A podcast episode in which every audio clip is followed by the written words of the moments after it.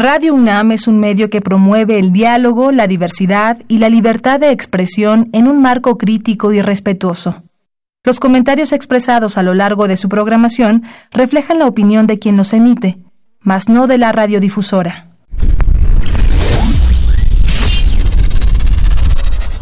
Radio UNAM y la Facultad de Ingeniería presentan Ingeniería en Marcha. Divulgación del conocimiento. Innovaciones tecnológicas. Investigación en ingeniería. Y cultura. Acompáñanos. Esto es Ingeniería en Marcha.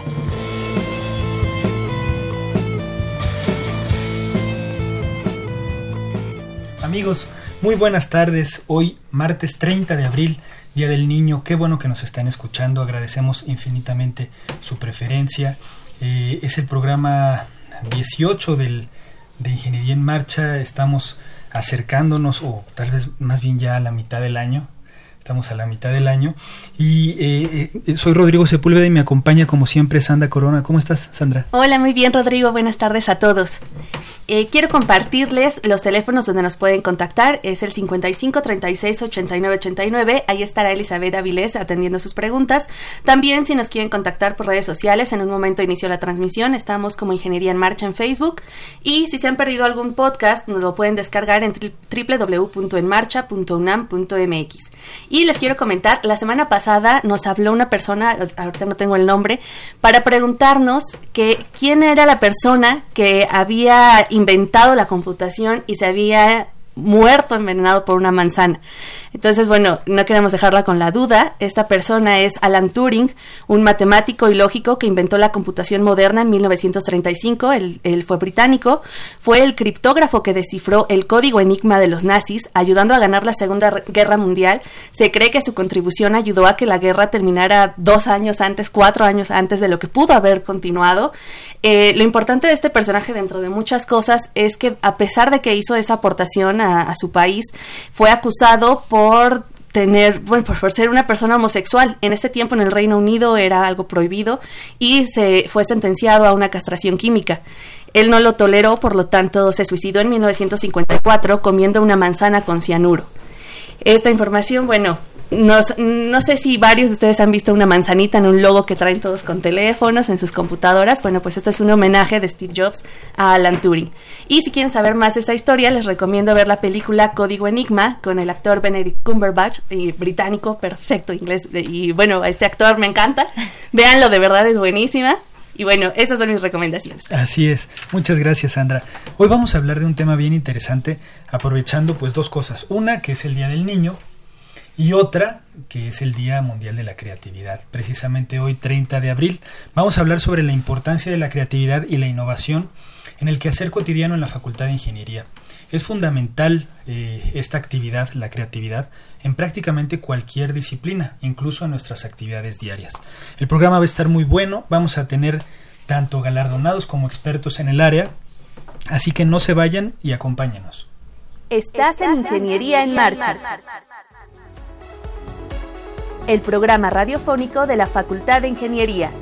Si deseas escuchar el podcast del día de hoy y los de programas anteriores o descargar el manual de autoconstrucción, entra a nuestra página www.enmarcha.unam.mx. Estamos de regreso con ustedes amigos. Eh, hoy eh, nos acompañan primeramente eh, la maestra Paola Dorado Díaz. ¿Cómo estás Paola? Hola, bien, muchas gracias. Bienvenida al programa, qué bueno que estás de nuevo con nosotros. Ella es profesora de, de una asignatura, particularmente de los ingenieros industriales, que se llama Creatividad e Innovación. Y nos acompañan también Andrea López Martínez. Andrea, bienvenida. Hola, ¿qué tal? Buenos días. Y también está Leonardo Torres Rendón con nosotros. ¿Cómo estás, Leo? Hola, muy bien. Buenos días. Bienvenidos los tres. Ustedes dos, dos últimos que mencioné, son alumnos de la carrera de Ingeniería Industrial y con mucho orgullo presentamos que son los eh, ganadores del primer lugar del Ingenious Challenge de este año que se llamó 2030. Ahorita nos platican por qué, con, un, con una propuesta que se llama Ecosus, ¿verdad? Así es. Pues qué bueno, nos da muchísimo orgullo que estén con nosotros. Y yo creo que antes de que nos platiquen eh, de su proyecto, eh, sería bueno que nos, que nos recordaras, Paola, de qué se trata este certamen. Eh, me parece que es una vez al año, este certamen anual. ¿Y por qué se llama en esta edición Ingenious Challenge 2030?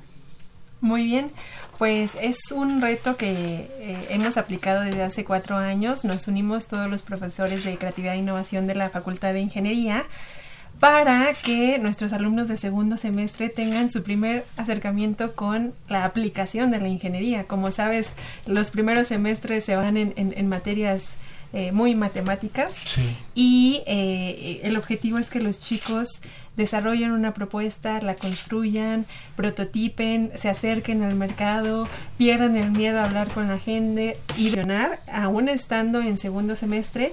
Y este año, bueno, pues tocamos la Agenda 2030 de la ONU que toca los motivos de desarrollo sostenible y busca generar eh, a través de 17 eh, líneas Sí. Generar soluciones que el mundo va a necesitar para el desarrollo sostenible. Y ahora vamos a platicar un poquito entonces de esta propuesta, de este proyecto Ecosus. Platíquenos primero, pues, de qué se trata, por qué se llama así y, y más o menos cómo empezó a, a- a surgir esta idea. Bueno, pues Ecosus varía de, do- de dos palabras, que es ecológico y sustentable. Este, nosotros primeramente hicimos un, un tope que genera energía eléctrica al pasar sobre él, pero pues no empezó así. Bueno, de hecho, este, esta idea surgió eh, a base de eh, varias ideas. Eh, nuestra primera idea fue una creación sobre biogás, pero hablamos con algunos expertos y nos, nos explicaron que no era como apto, porque pues se tenía que hacer para mucha población. Entonces nuestro emprendimiento era como algo para más eh, corto. Entonces, este, después eh, de hablar con algunos expertos y todo, decidimos que, y nos, nos dimos cuenta a un buen tiempo de que debíamos cambiar como la idea y eh, también vimos como la parte de los objetivos de la Agenda 2030 y nos dimos cuenta que la energía pues es un impacto grande en el cambio, mi- cambio climático y pues generó lo de la idea de COSUS. Y entonces, ¿cómo surgió esto de hacer un tope que genere- generara energía eléctrica? ¿A quién se le ocurrió? ¿Y, y, y cómo funciona? ¿Cómo nos lo podrían explicar, digamos, con, con manzanitas? ¿Cómo funciona? Claro. Eh, bueno, nosotros en primera somos un equipo de seis personas. Este, estamos Andrea, Adi, Ricardo, Alexis y Alejandro y su servidor. Bueno, pues nosotros buscamos igual, queríamos seguir como en el mismo, en la misma área de energía y entonces, eh, pues al ver un recuerdo creo que era, nos enseñaron una película o vimos en algún lado que existía un tope que al pasar a una velocidad este, mayor a la permitida se subía y cuando y si tú pasabas a la misma velocidad a la velocidad permitida no no aparecía el tope. Entonces dijimos por qué no hacemos un tope que genere energía eléctrica entonces nosotros hicimos este tope primero lo diseñamos este entre varias. Lo que es este tope utilizamos un tope de caucho reciclado. Eh, eran cuerdas de bicicleta ¿cómo se llamaban? Engranes. Las- las engranes de bicicleta bueno estos engranes ¿por qué eran de bicicleta? porque pues necesitábamos que bajaran y giraran y pero cuando subieran no giraran entonces nosotros recordamos ah pues cuando tú pedaleas hacia atrás Claro. no, no, no produce nada en una bicicleta Claro. entonces dijimos, ¿por qué no utilizamos ese mecanismo para que cuando baje el tope gire, pero cuando suba no gire, ya que si gira de los dos lados no, no genera ninguna Se- se energía. anula, ¿no? Ajá, se anula la Sí. energía. Entonces, utilizando ese mismo mecanismo, eh, conectamos con un tren de engranes. Un tren de engranes básicamente lo que busca es de que tú generas poco movimiento, pero gracias a ese tren se hace un mayor movimiento. Es como los cochecitos de, de juguete, que cuando tú los haces para atrás, muy poquito, pues como que recarga la energía, lo sueltas y se va muy lejos. Sí. Entonces ese mismo mecanismo es el que tenemos ahí. Y de ahí, de, de ese tren de engranes, ya que gira, lo conectamos ahora a un, en un motor eléctrico. Y este motor, pero no funciona como motor, sino como generador de energía eléctrica. Sí.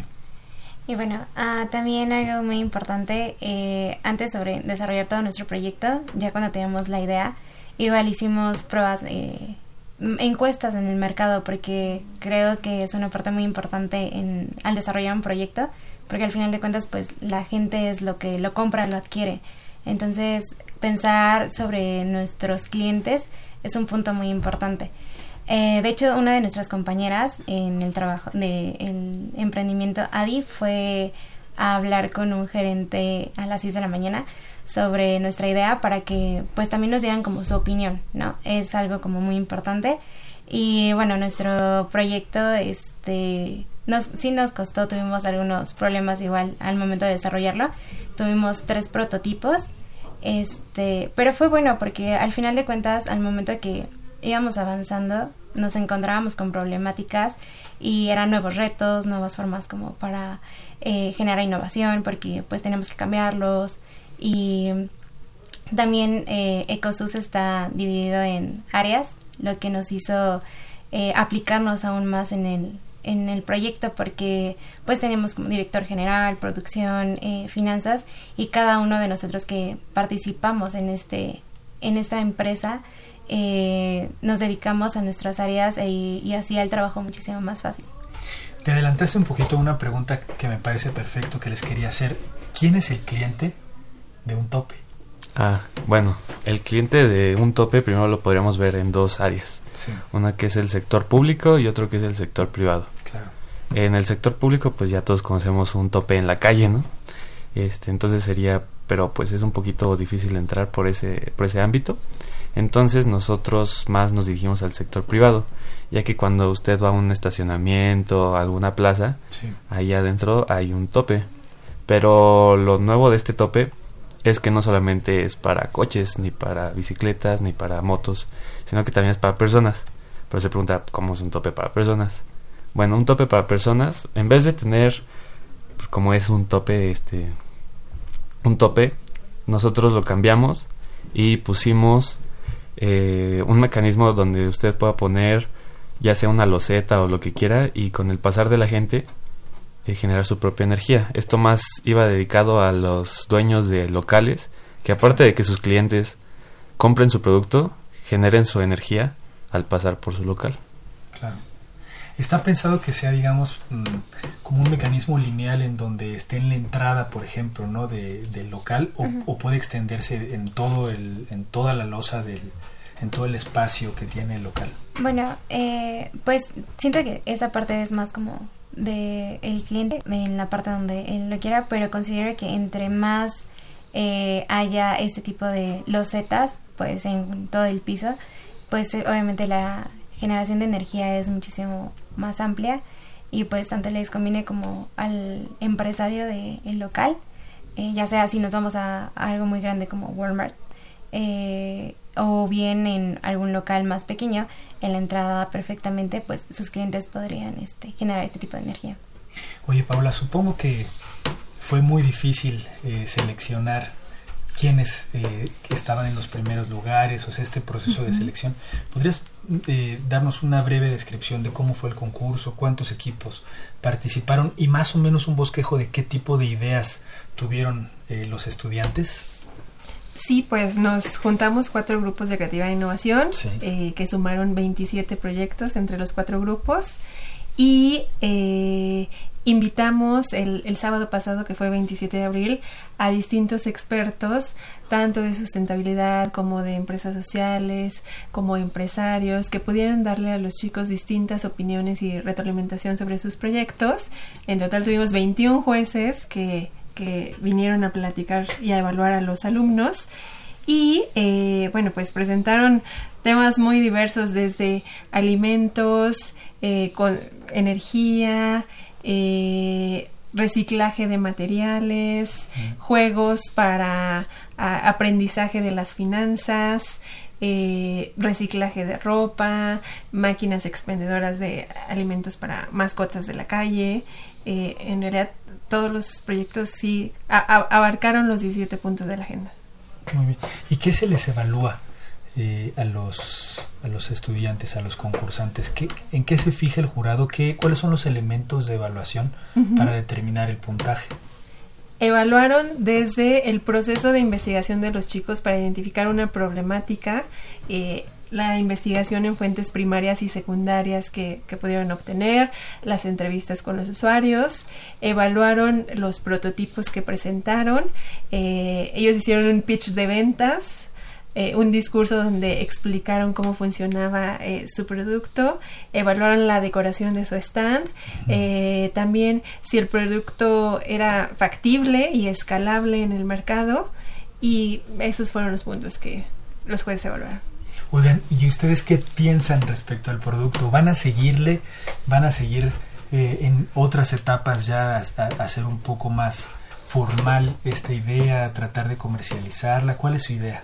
Eh, yo creo que sí seguiríamos, pero tendríamos que prototipar un poco más, ya que en el transcurso de que la gente nos iba preguntando, bueno, a, a varios de nuestro equipo se nos ocurrió la idea de de en vez de usar metal, ah, porque el tope está hecho de metal ya que pues resiste un coche, tiene que ser algo duro. O sea, yéndonos hacia la parte de personas, ¿por qué no hacerlo de PET reciclado, el tope?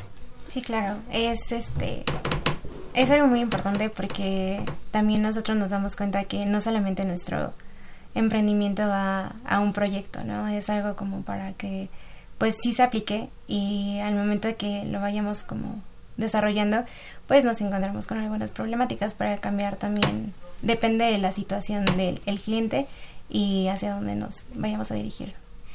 Eh, ¿La revisión de los jueces les ayudó de algo? Digamos, les hicieron preguntas clave que, que les dieron luz para en un futuro aplicarlas en su proyecto. Sí, claro. De hecho, eh, al principio cuando pasaron los primeros cuatro jueces, eh, nos dejaban hacer nuestro pitch de ventas y después nos daban este retroalimentación y eso nos hacía este ver que pues nuestro proyecto pues era escalable o algunos retos que pues no teníamos.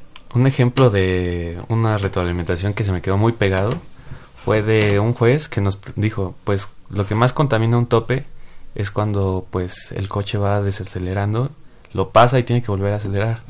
Entonces nos dijo, ¿por qué no hacer un tope un poquito más abajo? Donde la gente sí pueda pasar sobre él y sí reduzca su velocidad, pero no sea tanta para contaminar más. Entonces eso nos dio una idea de hacerlo un poco más pequeño para así evitar un poco más la energía contaminante y aumentar la energía limpia. Claro, claro. Pues, híjole, está padrísimo el, el este, eh, la propuesta y tiene mucha aplicabilidad, sobre todo si también es para personas, aunque no sea un tope, digamos, precisamente, pero de ahí sale, ¿no? Este trabajo derivado está padrísimo, los felicito. Qué bueno que eh, están eh, digamos, en sintonía con este tipo de objetivos que son a nivel mundial y que tienen pues un objetivo en común que es dejar la Tierra igual o mejor que como la encontramos, ¿no? Entonces, los felicito, felicidades por este reconocimiento, seguramente les va a dar mucho impulso en su carrera para seguirle pensando y, y saber que pues no solo en este proyecto, sino en todos los que vienen hay que hacerlo bien en forma y con muchas ganas. Muchas gracias, Paola. Gracias a ustedes. Gracias por, por, estar con nosotros. Muchas gracias. a ustedes. Volvemos en un momento.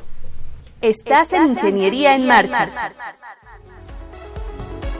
El programa radiofónico de la Facultad de Ingeniería. Si deseas escuchar el podcast del día de hoy y los de programas anteriores o descargar el manual de autoconstrucción, entra a nuestra página www.enmarcha.unam.mx. Con el propósito de promover y reconocer la investigación científica, se abre la convocatoria al Premio Val UNAM Ciencias de la Tierra 2018-2019. Si obtuviste tu título profesional o grado académico en la UNAM y tu trabajo aborda temas de geología, minería, petróleo y química metalúrgica, inscríbete. Podrán participar las tesis presentadas durante 2018 y hasta antes del 2 de agosto de 2019. Se premia a los tres mejores trabajos en las categorías de licencias, maestría y doctorado. Consulta las bases en www.fundacionunam.org.mx. Teléfono 53 904.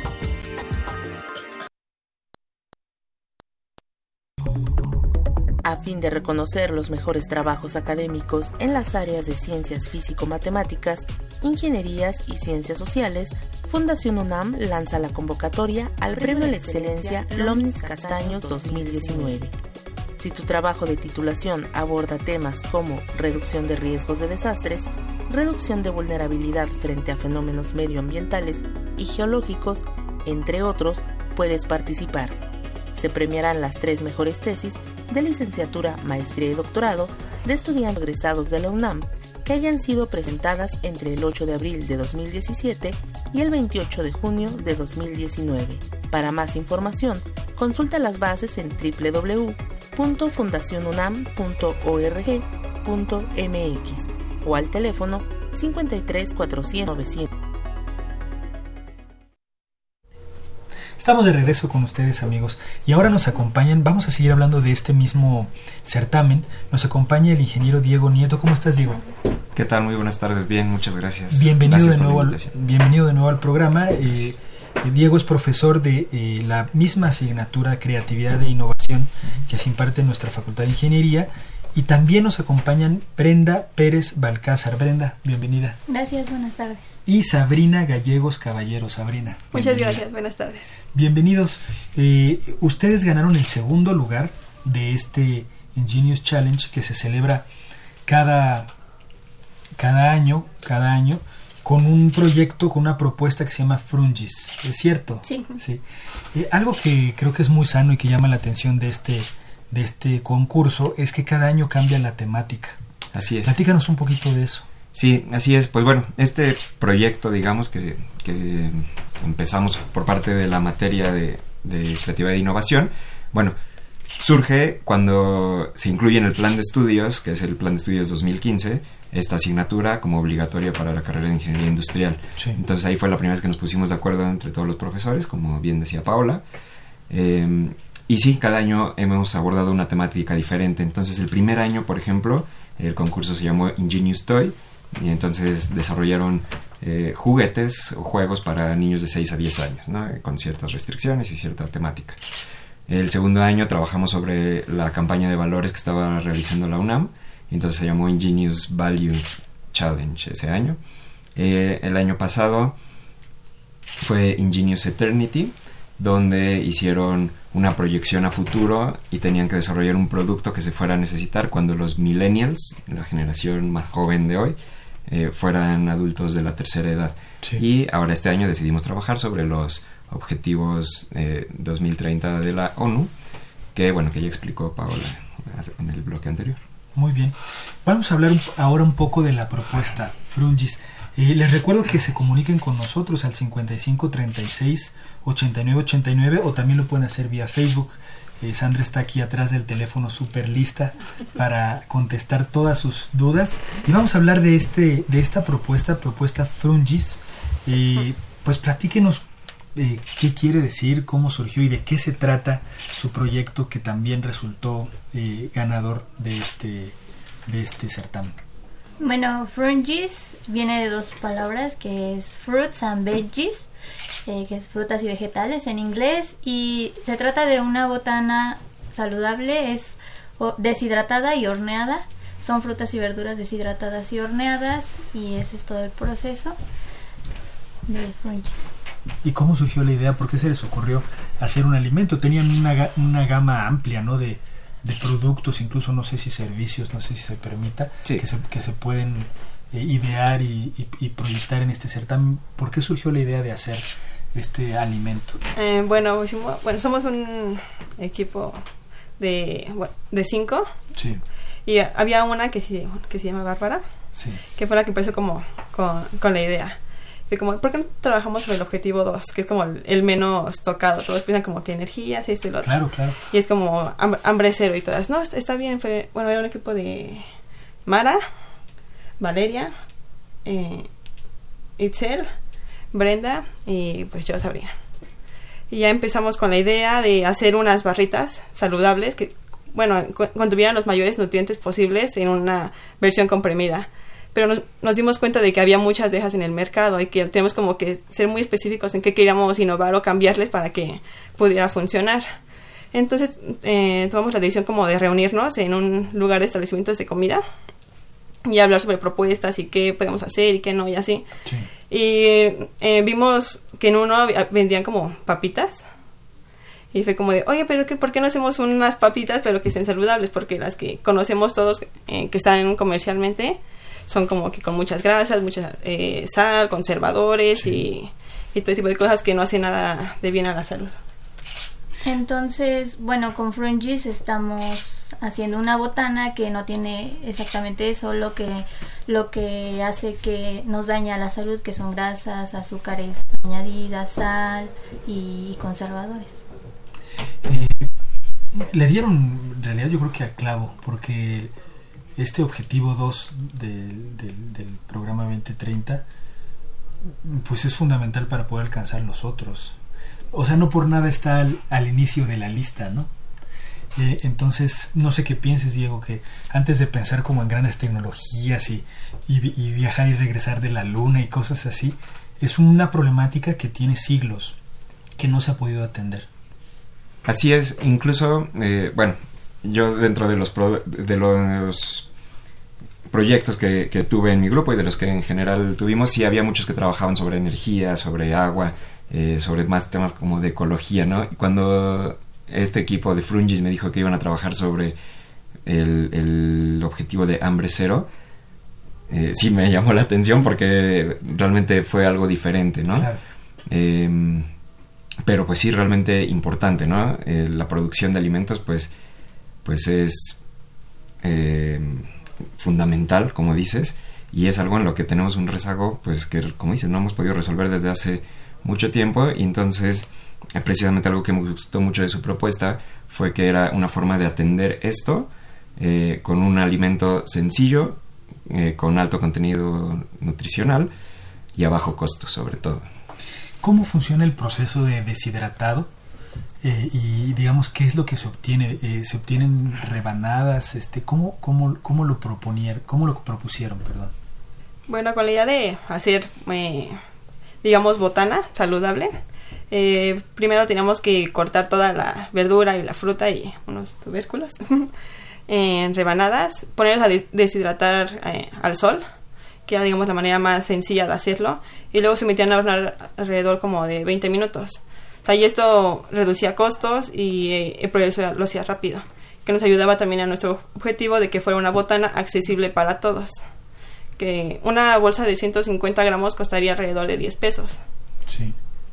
¿Y, y cómo eh, eh, le, agregan alguna cosa para eh, añadir sabor o simplemente el sabor natural es suficiente? ¿Las probaron? Descríbanos un poquito de esa experiencia. Bueno, pues la mayoría, bueno, tenemos variedad de camote, calabaza, zanahoria, manzana, papa y betabel. Mm, al betabel no se le agrega nada. A la calabaza se le agrega un poco de sal para que, bueno, estamos enfocados en que nuestro mercado sean los niños.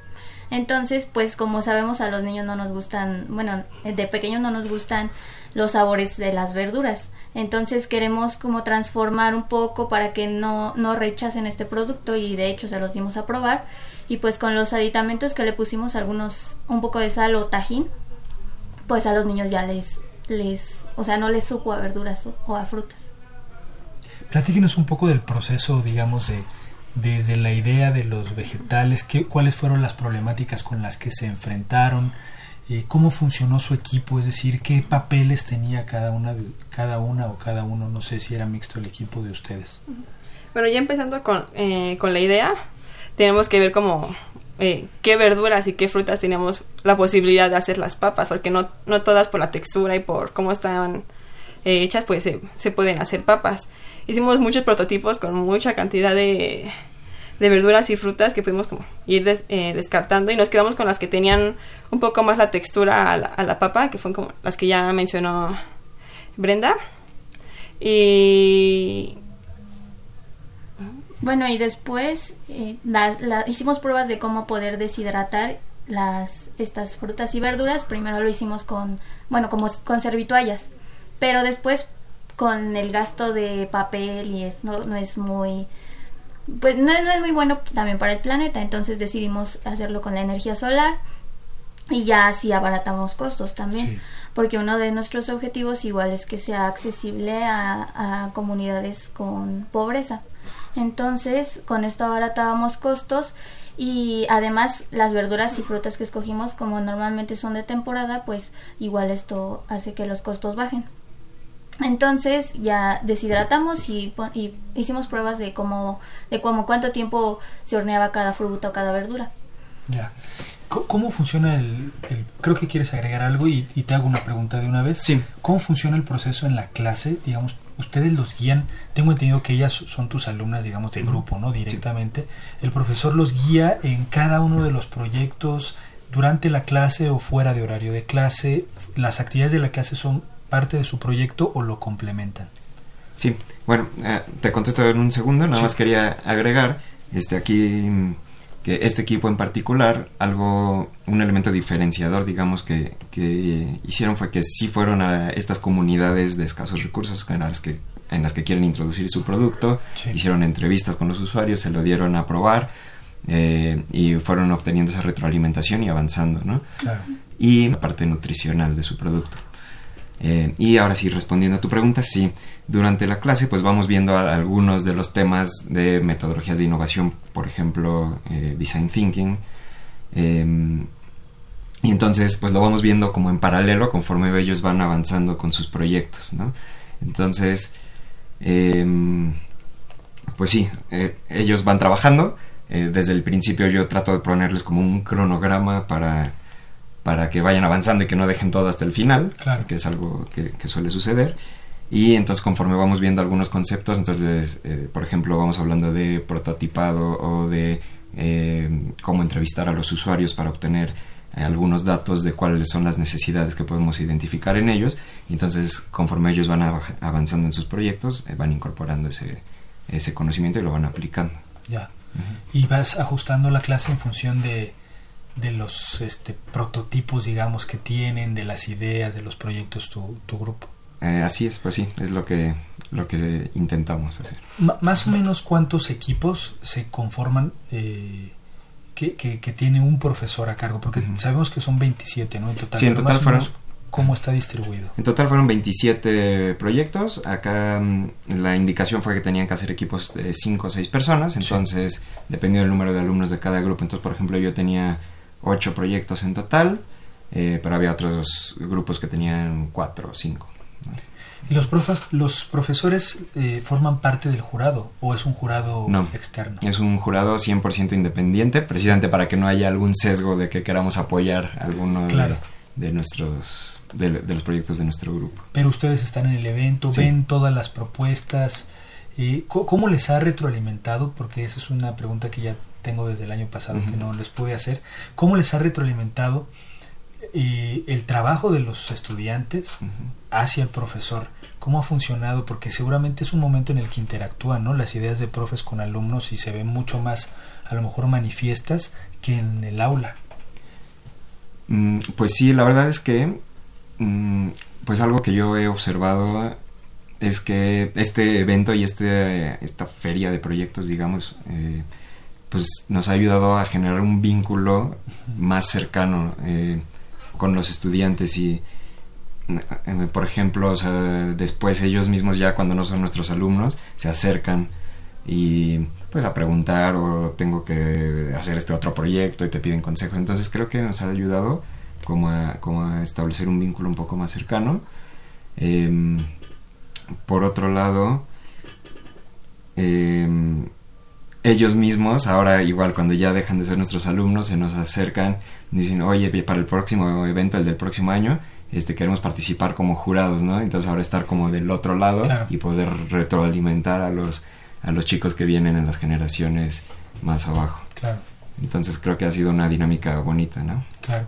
¿Qué han pensado de su, de su propuesta? ¿Quieren continuar trabajando en ella? Este, ¿Tienen planes de a, eh, a, futuro de comercializarla en serio, de, de, de meterle un poco, este, hacer alguna variante en función de la retroalimentación que obtuvieron con, con la revisión del jurado. Platíquenos un poquito de lo que viene a futuro. Bueno, sí, de hecho pensamos continuar con la propuesta, seguir avanzando, probando con nuevas, digamos, verduras para ver qué, qué podemos hacer. Y durante todo este concurso eh, los demás de las mesas de otros estancias así se, nos acercaban así como de, oigan a ver porque es como raro ver en uno de creatividad e innovación un puesto de, de, botana saludable. Y se acercaban, probaban y estaban como pruebe pruebe, pruebe todas las variedades que tenía y es como de, oye, pero si las las puedes producir o cuánto me las puedes vender. O sea, sí están muy interesados en nuestro producto. Digamos, como ya mencionamos, nuestro principal como también son las escuelas, entonces también queremos como empezar a meterlos ahí como decía las mamás de, oye, esto es saludable para tu hijo. Y también para nuestros eh, propios compañeros ya tenemos, digamos, pedidos o ese tipo de cosas. Y también al final del evento se nos acercó una persona de, de IER que si queríamos continuar nos apoyaba. Entonces sí, estamos muy interesadas en continuar con el proyecto. Muy bien, ¿algún mensaje final que quieran dar? Pues podría ser que que ahorita no, no, nos enfoquemos solamente como a, la cuestión de energía y esas cosas, sino también que, que, somos seres humanos y tenemos necesidades y pues que esas necesidades las tenemos que cubrir primero y ya después pensar en, en lo demás. Claro, muy bien. Sí. Sí, yo pues un último mensaje. Eh, pues que acá estamos hablando de innovación y etcétera, ¿no? Y, pues nada más decir que normalmente cuando pensamos en innovación eh, creemos que es inventar el iPhone o, una nueva computadora o lo que sea, ¿no? Pero realmente la innovación se produce donde hay una necesidad, la sabemos identificar y creamos una propuesta para poder atender esa, esa necesidad, ¿no? Como, Y puede ser algo tan sencillo como un alimento eh, nuevo que sea nutritivo y barato, ¿no? Claro. Y eso es innovación, a fin de cuentas. Y eh, por último, si me permites, Rodrigo, mandar un saludo únicamente a, todos mis estudiantes, a mi grupo de creatividad e innovación, que seguramente nos están escuchando, y muy especialmente a mi exalumno Cristian, que está pasando por un mal momento. Este, un abrazo para Cris. Muy bien, pues muchísimas gracias. Muchísimas gracias por este, estar con nosotros cada año y a ustedes muchísimas felicidades. Eh, deben estar contentísimas de este, este, reconocimiento. Sigan echando ganas en la carrera. Van en segundo semestre, entonces les faltan otros muchos logros, ¿no? Por, por tener. Muchas gracias por, por estar con nosotros. Muchas gracias Gracias. Volvemos en un momento. A fin de reconocer los mejores trabajos académicos en las áreas de ciencias físico-matemáticas, ingenierías y ciencias sociales, Fundación UNAM lanza la convocatoria al Premio a la Excelencia Lomnis Castaños 2019. Si tu trabajo de titulación aborda temas como reducción de riesgos de desastres, reducción de vulnerabilidad frente a fenómenos medioambientales y geológicos, entre otros, puedes participar. Se premiarán las tres mejores tesis de licenciatura, maestría y doctorado de estudiantes o egresados de la UNAM que hayan sido presentadas entre el 8 de abril de 2017 y el 28 de junio de 2019. Para más información, consulta las bases en www.fundacionunam.org.mx o al teléfono 53 400 904.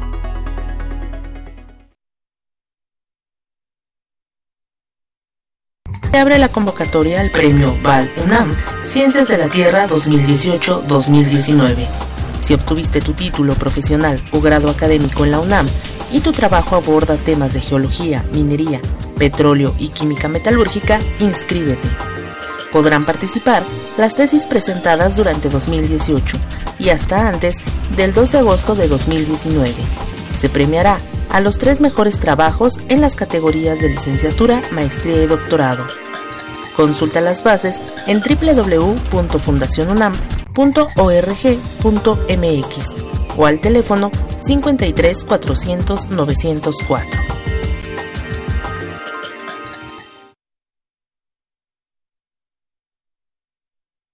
Estás en Ingeniería en Marcha, el programa radiofónico de la Facultad de Ingeniería Si deseas escuchar el podcast del día de hoy y los de programas anteriores o descargar el manual de autoconstrucción, entra a nuestra página www.enmarcha.unam.mx. Estamos de regreso con ustedes amigos. y les recordamos que marquen. Claro que sí, nos pueden contactar en el 55 36 89 89. Muy bien, y ahora nos acompaña en la cabina el maestro Eduardo Ursúa Fernández. Eduardo, ¿cómo estás? Muy buenas tardes, muchas gracias por la invitación, Rodrigo, Sandra, estamos para servirles, muchas gracias. Al contrario, nos da mucho gusto que estés con nosotros.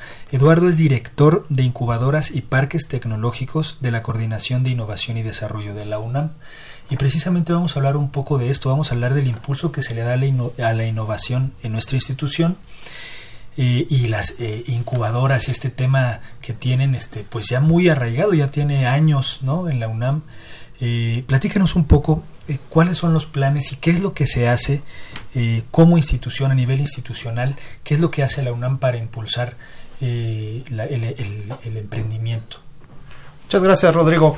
En el año de 2008 se crea en la UNAM lo que se definió como la Coordinación de Innovación y Desarrollo, con el enfoque claro de atender todas las necesidades de innovación y de servicios tecnológicos que tenía la universidad.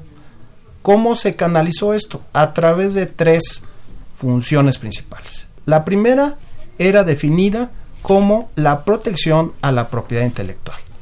Es decir, todos los desarrollos que se realizan al interior de la universidad, pues debían de protegerse a nivel de una patente, de un diseño industrial, etcétera. Es decir, tenía que establecerse un proceso de protección para en función de eso tratar de llevar el conocimiento que se desarrolla en las aulas y los laboratorios universitarios a la sociedad. ¿Por qué? Pues muchas estadísticas hablan de que en la universidad se puede hacer el 35 o el 40% de toda la investigación que se hace en este país. Números más, números menos.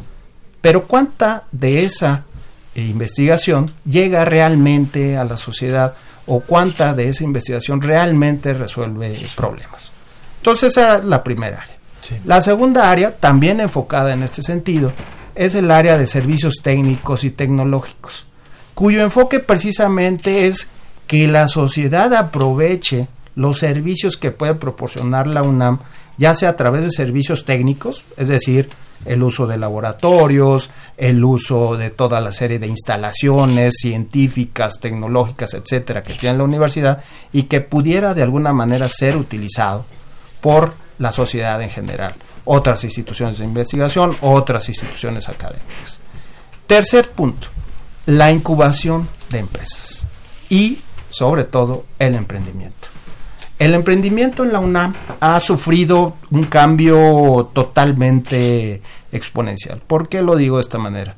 A partir de 2008 se crea el sistema de incubación de empresas Innova UNAM.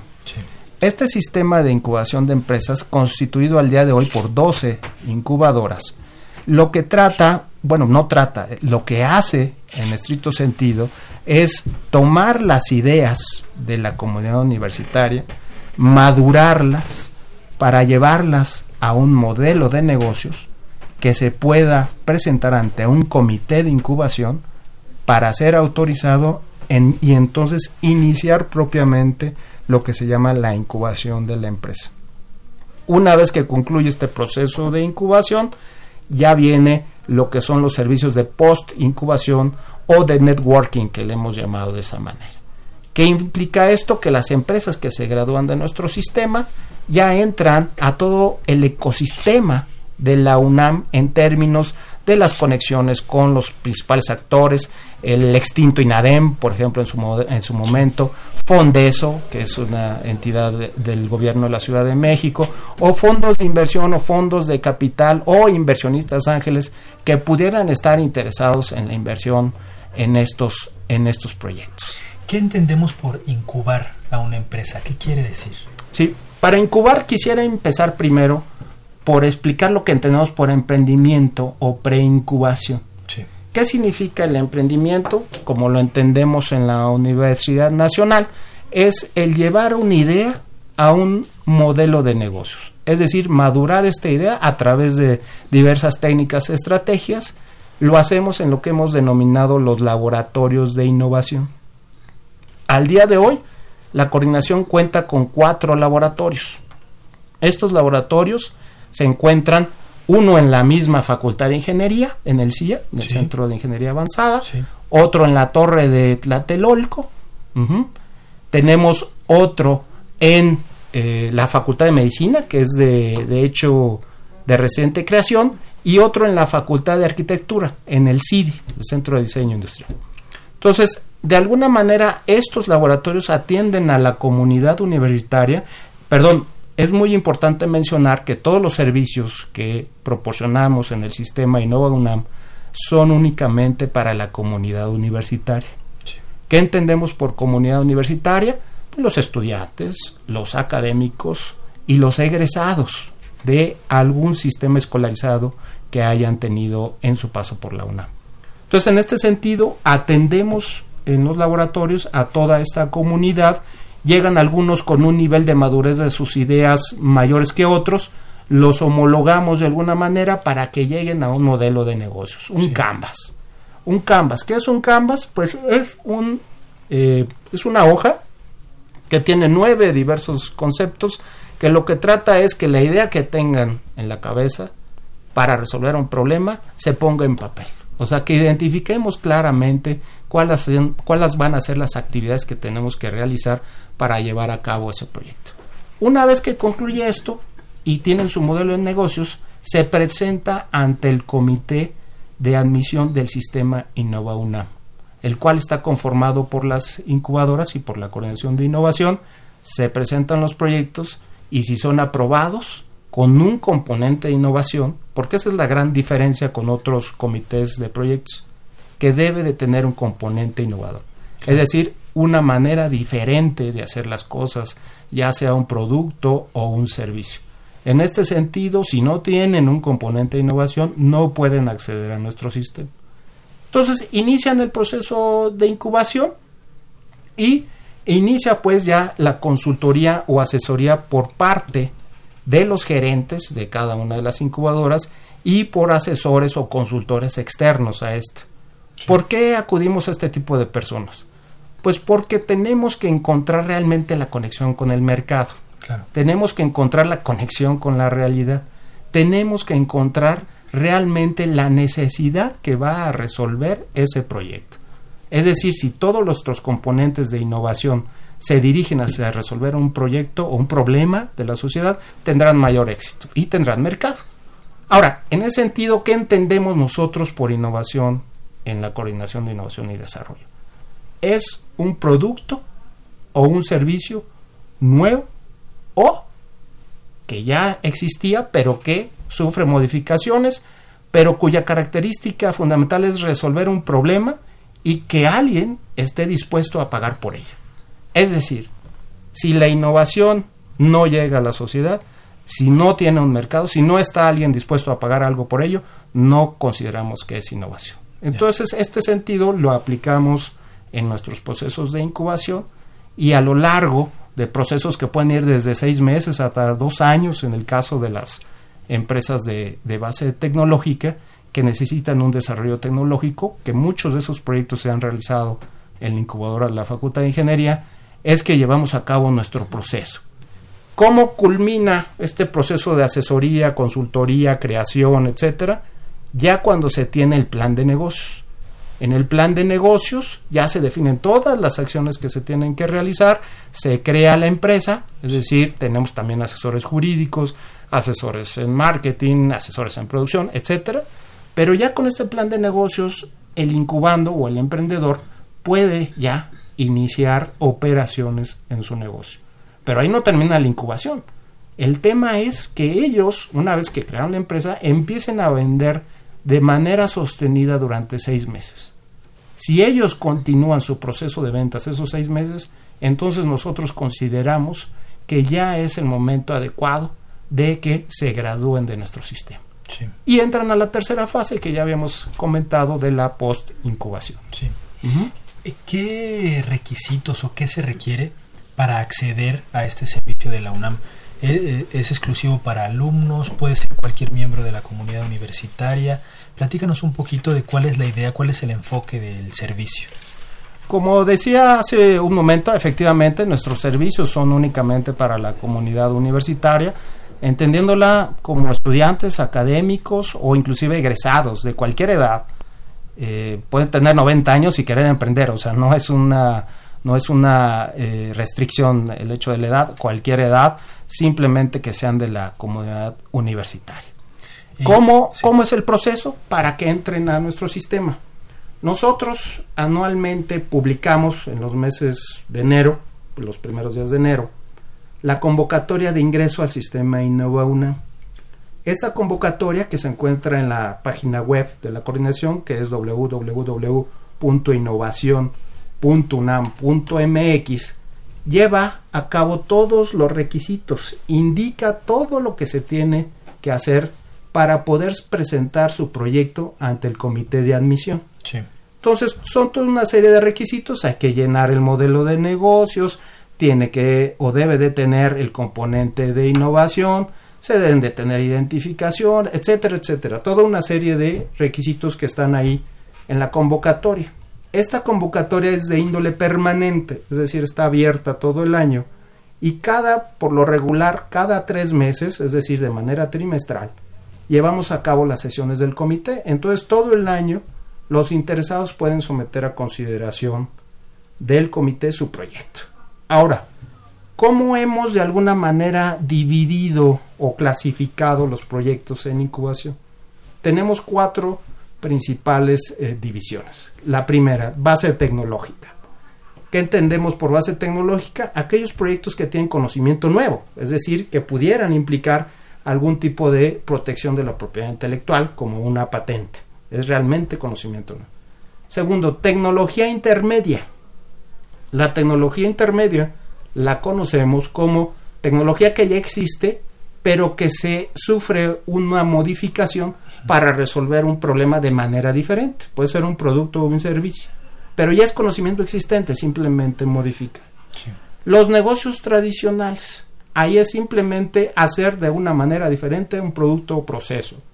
Pero, reitero, debe de tener un componente de innovación. O sea, no, no se trata nada más de simplemente poner una miscelánea y poder acceder a nuestro sistema. Ahora, si traen un proceso de comercialización innovador diferente, es posible que pudieran entrar a nuestro sistema. Y el último o la última clasificación de nuestros proyectos son los proyectos de innovación social que, son aquellos que atienden una necesidad específica de algún grupo vulnerable, en términos de salud, en términos de alimentación, en términos de resolver problemas específicos de la sociedad.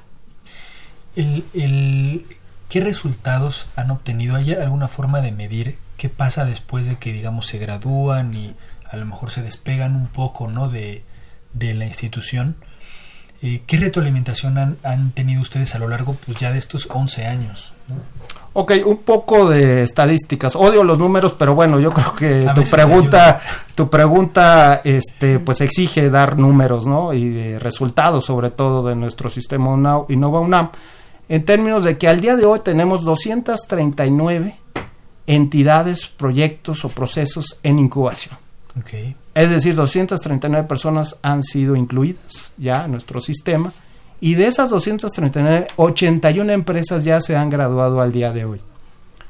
Y de esas 81 empresas, digo, y es un dato que nos da mucho orgullo, el 90% de esas empresas que se gradúan continúan funcionando, continúan en operaciones, continúan vendiendo después de los dos años de operación lo que se considera en el argot del emprendimiento como el valle de la muerte. Si una empresa supera esos dos años y sobrevive, se dice que ha superado el valle de la muerte y tiene muchas posibilidades de éxito futuro, ¿no?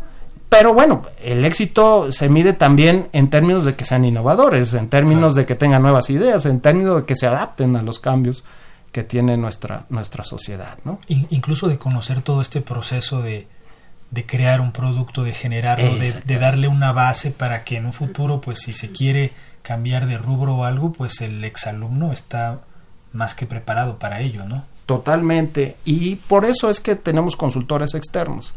Para tener una conexión con la realidad. La verdad es que muchas de las actividades que realizamos en la universidad no se conocen al exterior. Entonces el hecho que tengamos los procesos tanto de licenciamiento de tecnología como de incubación de empresas es precisamente el motivo de nuestro existir, llevar el conocimiento a la sociedad, resolver problemas, atender necesidades. Eso es lo menos que podemos hacer con nuestra responsabilidad universitaria hacia nuestro país. Claro, parece que tenemos una pregunta. Eh, sí, eh, son respecto a los dos temas pasados. Rocío Alvarado Tobar nos pregunta el, el contacto de Ecosus. Aquí nos lo pasaron, es contacto.ecosus.gmail.com o en Facebook lo puede encontrar como Ecosusfi. Y Rosario Velázquez nos pregunta a Frungis, las que hablaban sobre vegetales y frutas, que qué piensan sobre el, abuso de colorantes y saborizantes artificiales en los alimentos. Ellos dicen que en el siglo pasado sí era mm, causar muchas enfermedades, hoy en día por los avances lo más que llega a pasar son alergias y ellos dicen que le recomiendan eh, consultar tesis que están en la Facultad de Química, que hay mucha información al respecto. Eh, se nos está acabando el tiempo, pero me gustaría que nos aclararas... Eh, eh, ¿cuál es el papel de las incubadoras, digamos, a nivel facultad? Nos mencionabas que hay un poco más de 10 y en la estructura en la que han planeado, ¿qué papel tienen estas incubadoras y particularmente si puedes hacer mención de lo que se hace aquí en la Facultad de Ingeniería? Sí, desde luego. Tenemos 12 incubadoras. De esas dos incubadoras tenemos una de base tecnológica, que es la que atiende este tipo de proyectos, una de innovación social, cinco de eh, tecnología intermedia y cinco de eh, negocios tradicionales. En ese sentido, eh, la incubadora cuya función es precisamente tener el primer acercamiento con el emprendedor, de alguna manera apoya a estos para que puedan consolidar en primera instancia su modelo de negocios, después llevar a cabo el proceso de incubación y llevarlo a la conclusión con el plan de negocios. Es decir, realmente nuestros estudiantes o toda la comunidad universitaria con quien tiene el contacto constantemente es con las incubadoras. Nosotros como coordinación del sistema apoyamos y conseguimos recursos para apoyar estas actividades. Que, eh, esto quiero aclararlo muy, muy precisamente en el sentido de que la UNAM no utiliza recursos presupuestales para apoyar procesos en incubación. ¿Qué hacemos en la coordinación? Conseguimos, gestionamos, solicitamos recursos externos a la UNAM, que pueden ser del extinto INADEM. Tenemos, por ejemplo, al día de hoy 20 proyectos que están siendo apoyados por el INADEM y que están en un proceso de, operación, aunque el INADEM ya cerró, pero bueno, seguimos en el proceso de seguimiento. Tenemos también apoyos de Fondeso, tenemos apoyos, por ejemplo, de Banca Santander, que nos eh, da un donativo para apoyar proyectos en incubación. Entonces, todo este tipo de donativos y de apoyos se canalizan hacia los emprendedores a través de la consultoría y la asesoría que prestan precisamente las, las incubadoras. Entonces, la actividad que realizan es fundamental, o sea, es realmente quienes dan la cara ante el incubando o emprendedor. Muy bien, pues el tiempo se nos acabó. Muchísimas gracias por estar con nosotros, por darnos este tiempo. El maestro Eduardo Ursúa Fernández, director de incubadoras y parques tecnológicos de la Coordinación de Innovación y Desarrollo de la UNAM. Sandra, ya nos vamos, se nos acabó el tiempo. Pedimos adiós a todos, no nos, no nos dejen de seguir en redes sociales, por favor. Muy bien, no nos vamos sin antes dar los créditos. El programa en la producción Pedro Mateos, en las redes sociales Sandra Corona, en la coordinación de comunicación María Eugenia Fernández, en la página web José Luis Camacho y en los controles técnicos Socorro Montes. Continúen disfrutando de la programación musical que Radio UNAM tiene para ustedes. Hasta pronto. Radio UNAM y la Facultad de Ingeniería presentaron Ingeniería en Marcha. Divulgación del conocimiento. Innovaciones tecnológicas. Investigación en ingeniería y cultura. Ingeniería en Marcha.